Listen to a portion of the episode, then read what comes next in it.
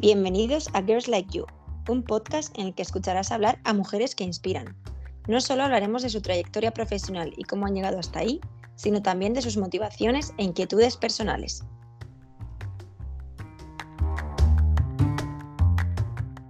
Hola a todos y bienvenidos un lunes más a Girls Like You. Hoy tenemos con nosotros a Beatriz Crespo, cofundadora de The Wellbeing Score. Beatriz estudió ciencias del deporte porque siempre le ha encantado dedicarse a mejorar la calidad de vida de las personas a través del deporte y del movimiento. El proyecto de Beatriz y su hermana ha sido uno de los 14 seleccionados por Lanzadera, el proyecto de lanzadera de empresas de Juan Roch de Mercadona. Hoy Beatriz nos habla de los programas de aceleración de startups y comparte con nosotros su historia. Hola Beatriz, ¿qué tal? ¿Cómo estás? Muy bien, encantada. Beatriz, quería que comenzases hablando sobre Beatriz y el deporte. Cuéntanos un poco más. ¿Qué significa para ti? Pues ya no sé si el deporte, pero el movimiento yo creo que lo supone todo, porque desde bien pequeña eh, me encantaba ver a la gente cómo se movía, me encantaba ver, eh, entiéndeme bien, eh, a la gente, pues yo trabajaba de socorrista cuando era más pequeña y veía pues a los colectivos de síndrome de Down y entonces veía cómo se movían, cómo no. Es decir, siempre he tenido un ojo, yo creo que muy curioso para las formas, las diversas formas que tienen las personas de moverse. Entonces, eh, eso lo que supone a mí es un punto de partida a, una carrera profesional por mejorar la calidad de vida de las personas a través del deporte, a través del movimiento, o en el caso en el que ese movimiento esté limitado, mejorar la calidad de vida a través del ejercicio físico.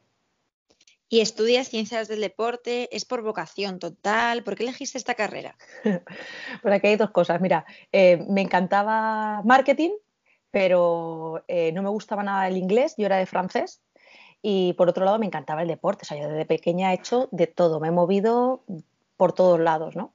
Entonces tenía que decidir entre ciencia de la actividad física o marketing y en el momento que me dijeron que había que saber inglés para hacer marketing, pues dije, pues ciencia del deporte, eh, que además era vocacional. O sea, es que yo creo que sin inglés también hubiera elegido ciencia del deporte porque porque me encantaba y porque me parecía alucinante poder dedicarte profesionalmente al deporte sin ser deportista profesional.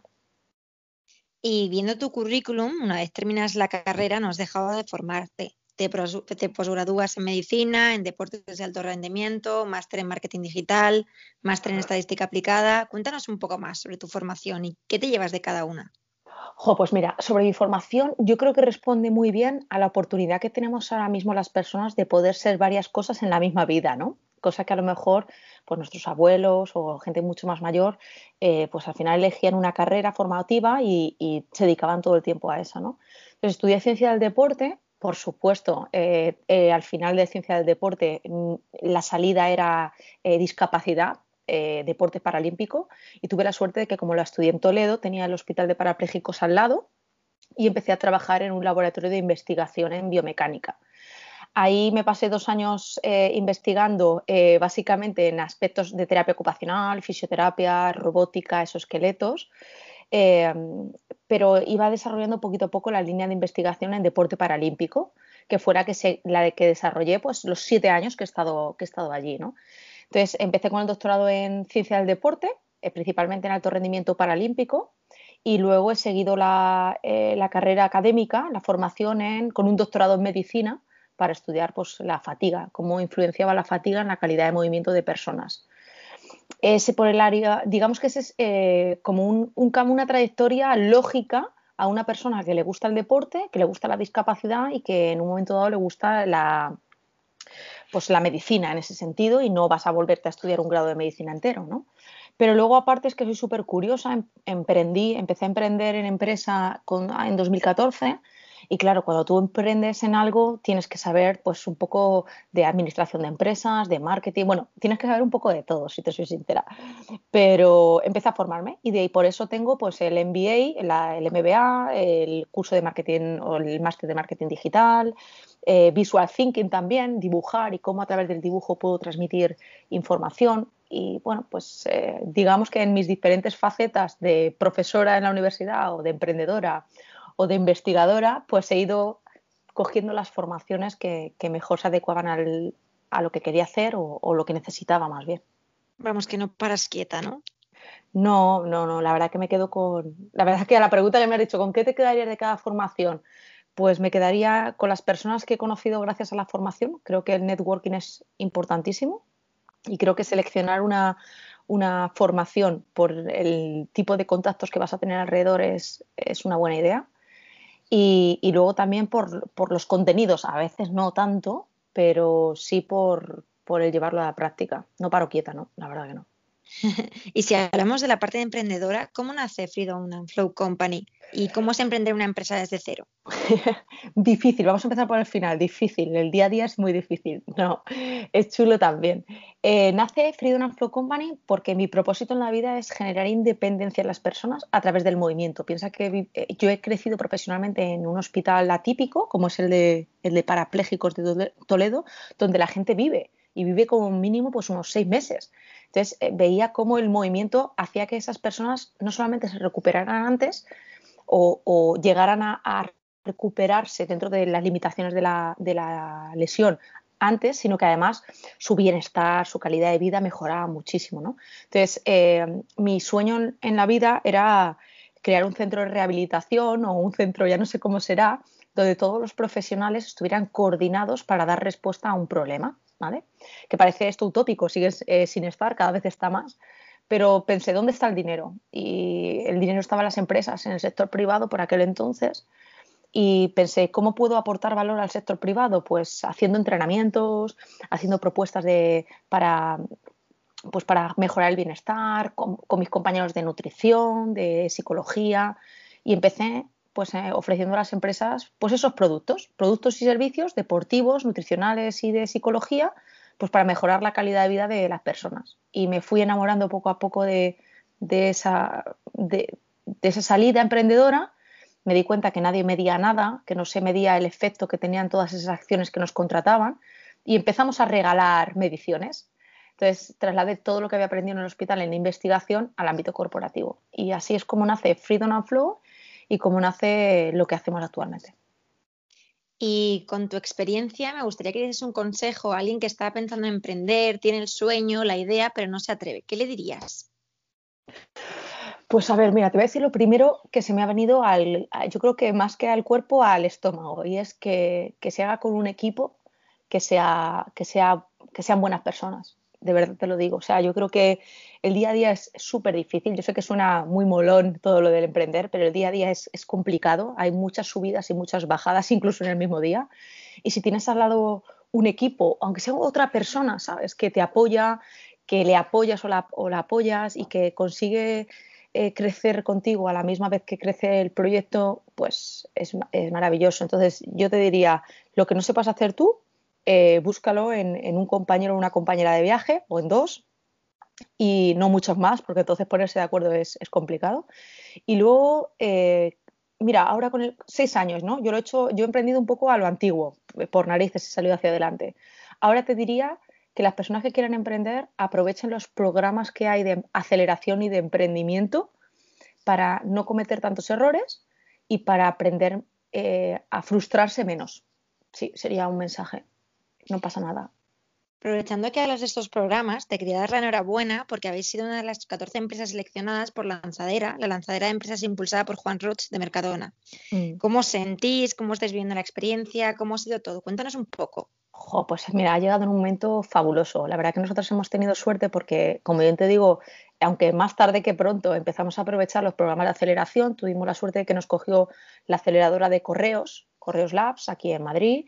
Eh, luego hemos tenido mucha suerte en que nos cogiera también la aceleradora de la nave del Ayuntamiento de Madrid y finalmente ahora estábamos justo en un momento en el que estábamos cambiando el modelo de negocio, eh, hay mucha incertidumbre en el contexto y aplicamos a, a la propuesta de lanzadera, una propuesta que es nueva, que la han renovado con el paso de los años y que nos parecía súper interesante. Y si te, soy si te soy totalmente sincera, ha sido un alivio que nos cogieran brutal, porque llega un momento en, los negocios en los que necesitas ayuda. Sabes que por muchas ganas que tengas, necesitas a alguien que, tenga más experiencia que tú y que te ayude a, seguir los siguientes pasos, sobre todo cuando ya estás creciendo a unos niveles como los que empezamos a crecer, ¿no? Y fue un alivio, una ilusión, una motivación para todo el equipo. De hecho, tengo a todo el equipo en, en Valencia, que, desplazados allí y, y genial, la verdad, genial, genial, genial. Y para quien no sepa o no conozca cómo funciona el programa, ¿cómo ha sido desde que aplicáis todo el proceso de selección y ahora la parte de formación? ¿Cuándo empezáis? ¿Ya estáis dentro? Cuéntanos. Vale, mira, pues os voy a contar un poco el proceso general, ¿vale? Normalmente eh, hay un montón de, En la web tú pones programas de aceleración, ¿vale? Y te saldrán muchísimos programas de aceleración de todos los habidos y por haber, ¿vale? Pues lo primero que tienes que hacer normalmente es rellenar un formulario online en el que cuentas tu proyecto o tu idea, no hace falta que tengas constituida empresa, simplemente que tengas una idea. Hay diferentes programas en ese sentido. Eh, normalmente luego te hacen una entrevista. Eh, si, o sea, hacen un primer cribado de las ideas o proyectos y de los currículums, se fijan mucho en, también en el equipo que está detrás. Y eh, aunque haya una persona, si tienes ganas, si tienes ilusión, que no te quite la ilusión eso. Y te hacen una entrevista y a partir de la entrevista pues te preguntan más cosas, intentan un poco saber cuál es tu trayectoria, de dónde vienes, hacia dónde vas. Y a partir de ahí pues en la lanzadera sí que tuvimos que pasar bastantes entrevistas en las que nos preguntaron de todo. Y a partir de ahí pues eh, la persona que nos entrevistaba pues nos dio acceso a una de las fases del programa de aceleración que en nuestro caso es tracción. Hay otro que se llama Start que es para eh, ideas que acaban de nacer o empresas que acaban de nacer Luego está la nuestra, que es Traction, que es, como su nombre indica, eh, empezar a tener métricas para traccionar en el mercado y para conseguir crecer. Luego hay otra que se llama Grow, que es de crecimiento, y otra que se llama Scale, que esas ya es para todos los que están a, otro, a otro nivel. En lanzadera nunca dejas de ser startup, yo creo. Pero vamos, ese es el proceso. Vale, vale, genial. Y hablando ya un poco más sobre tu proyecto de Wellbeing Score con el que estáis metidos en Lanzadera, es una herramienta inteligente que he estado leyendo que ya acompaña empresas como Repsol, Santander, BNP. Cuenta un poco más sobre en qué, consiste esta herramienta. Vale, pues mira, la herramienta es una herramienta eh, basada en inteligencia artificial que lo que hace es diagnostica cuál es el nivel eh, de bienestar de la organización eh, a nivel colectivo.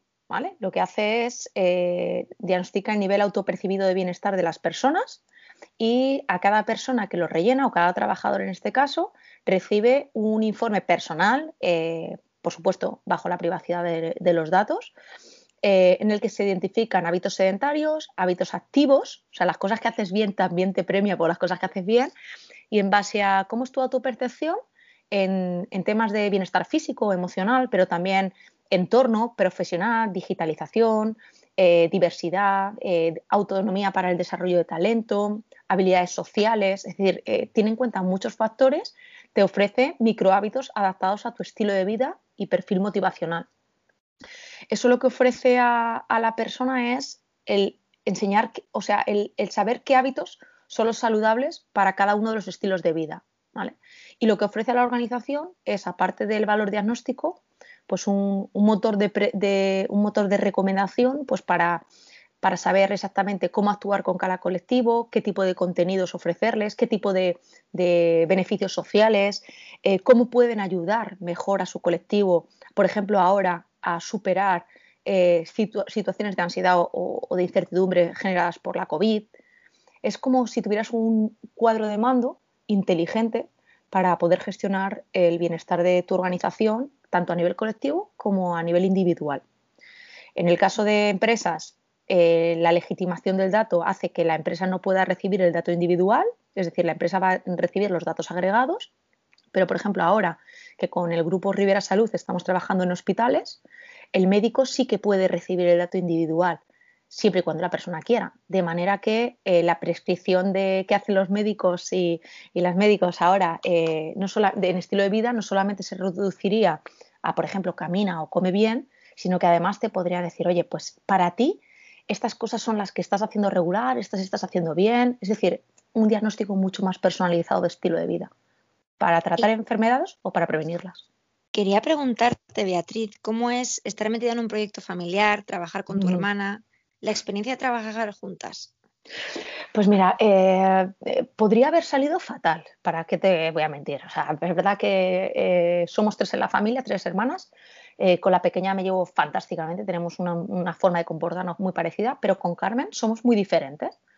Yo creo que la suerte de haber de trabajar en familia es que tienes al lado una persona en la que confías al 200%, sabes que está remando en la misma dirección que tú y que hace los mismos sacrificios o incluso muchas veces más y, está ahí para todo, cosa que lo puedes tener en un amigo, lo puedes tener en un compañero eh, o en un socio, pero en la familia, bueno, se puede dar el caso contrario, pero en mi familia este es el caso. Y por otro lado, creo que hemos conseguido trabajar en el día a día porque Carmen sabe separar muy bien la parte profesional de la parte personal y tiene muy buena, eh, tiene un, grado de empatía, una habilidad empática brutal y sabe pues cómo hablar, cómo, cómo cambiar. Por supuesto nos enfadamos, ya, te digo que, nos enfadamos, pero no sé, creo que sus habilidades personales o interpersonales eh, han sumado mucho. Creo que hacerte con un buen equipo y que ese equipo sea muy empático si además es tu hermana, pues hay que saber separar mucho los conflictos que puedas tener por el ámbito personal de, las cosas que puedan surgir en el ámbito profesional, en el roce del día a día. Y si hablamos de futuro, ¿algún reto en mente? ¿Qué le espera a Beatriz en los próximos meses, años? pues mira, eh, firmaría quedarme como estoy, aunque sé que eso es imposible porque el mundo va rapidísimo. Eh, cierto es que soy súper agradecida, entonces no necesito más que lo que tengo pero en los próximos años eh, lo que quiero es que de verdad Wellbeing Score ayude a prescribir mejor estilo de vida o a personalizar hábitos de vida y ayude de verdad a las, a las, personas a encontrar qué hábitos de vida son saludables para cada momento de la vida, porque hay momentos para todo, pero sobre todo que ayude a las personas a cuidarse más y mejor. eso pasa por porque la empresa crezca y si no es a través de la empresa, pues ya encontraré algún otro vehículo para seguir trabajando. Yo creo que cuando tienes un foco y un motivo que es más grande que tú, un propósito, pues al final de una manera u otra lo consigues. Y a nivel personal, pues me encantaría tener familia. Para eso ya estoy dedicando más tiempo a mi entorno personal, que te puedes imaginar que todos estos años eh, han sido muy profesionales. Eh, y nada, ya está. Acabo de coger una caravana que me encanta, para viajar o para, estar y, ya está. Es que yo firmaría con quedarme como estoy. No necesito nada más, la verdad. Y ahora que hablabas de Wolving Score, quería que, bueno, por si alguien tiene dudas, ¿cómo se puede acceder a la, app o si no es empresa, puedes hacer de forma de mm. usuario particular? Eh, eh, normalmente va a empresas eh, y es un producto para, para, empresas. Todavía no tenemos lanzada la de usuario, es decir, la forma de acceder a ellos sería que contactaras con tu departamento de recursos humanos para, eh, desde empresa me refiero, para que conocieran la solución. Eh, yo podría mandar a, se podría mandar un acceso personal a, la persona pues, que al final te hace el contacto. Es decir, tú te, te metes en la página web www.freedom and Flow Company y ahí pone prueba gratuitamente Wellbeing Score. En el momento que tú te inscribes a probarlo gratuitamente, pues alguien de mi equipo se pondrá en contacto contigo y, y ahí se inicia. Entonces, esa es, la forma de, acceder a ello, de momento. Pero esperemos que al final lo puedas acceder porque te lo facilite tu centro de salud, el sistema público de, salud y que sea para todos. Seguro que sí. Poquito a poco. Hacerlo universal poquito a poco. Exactamente. que para finalizar el podcast, Beatriz, tengo preparadas cuatro preguntas que siempre hago a mis invitadas para conocerles un poco mejor. ¿Preparada? sí, sin problema. Una persona que te inspire. Una persona que me inspire. Eh, suena muy tópico, pero mi madre.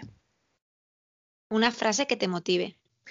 Una frase que dijo eh, eh, Teresa Myers, Marisa Mayer, de CEO de Yahoo, que es siempre hice, hice algo para lo que no estaba preparada. Creo que así es la manera de crecer. ¿El mejor consejo que te han dado? Que escuche a las no personas me la hizo mi compañero Felipe Isidro, me dijo que en, en la vida escuchará a las, al perfil de no personas y me explico. No personas son aquellas personas que no tienen titulación, que no eh, tienen, ocupan puestos de responsabilidad, pero que son las personas que, que pueden transmitirte mayores valores, mayores aprendizajes. Y la verdad que con el paso del tiempo me han dado muchos consejos, pero me quedo con ese, porque es verdad. Ahí es donde he encontrado las mejores personas. Y si pudieses volver atrás, ¿qué le dirías a Beatriz el día que terminó la universidad? Que no se meta tanta presión, que esté tranquila, que las cosas suceden y se es más productiva cuando se tiene el foco puesto en, la vida personal y hay un equilibrio con la vida profesional. Muchísimas gracias, Beatriz. Ha sido un placer tenerte aquí hoy y mil gracias por compartir tu historia. Muchísimas gracias, un placer.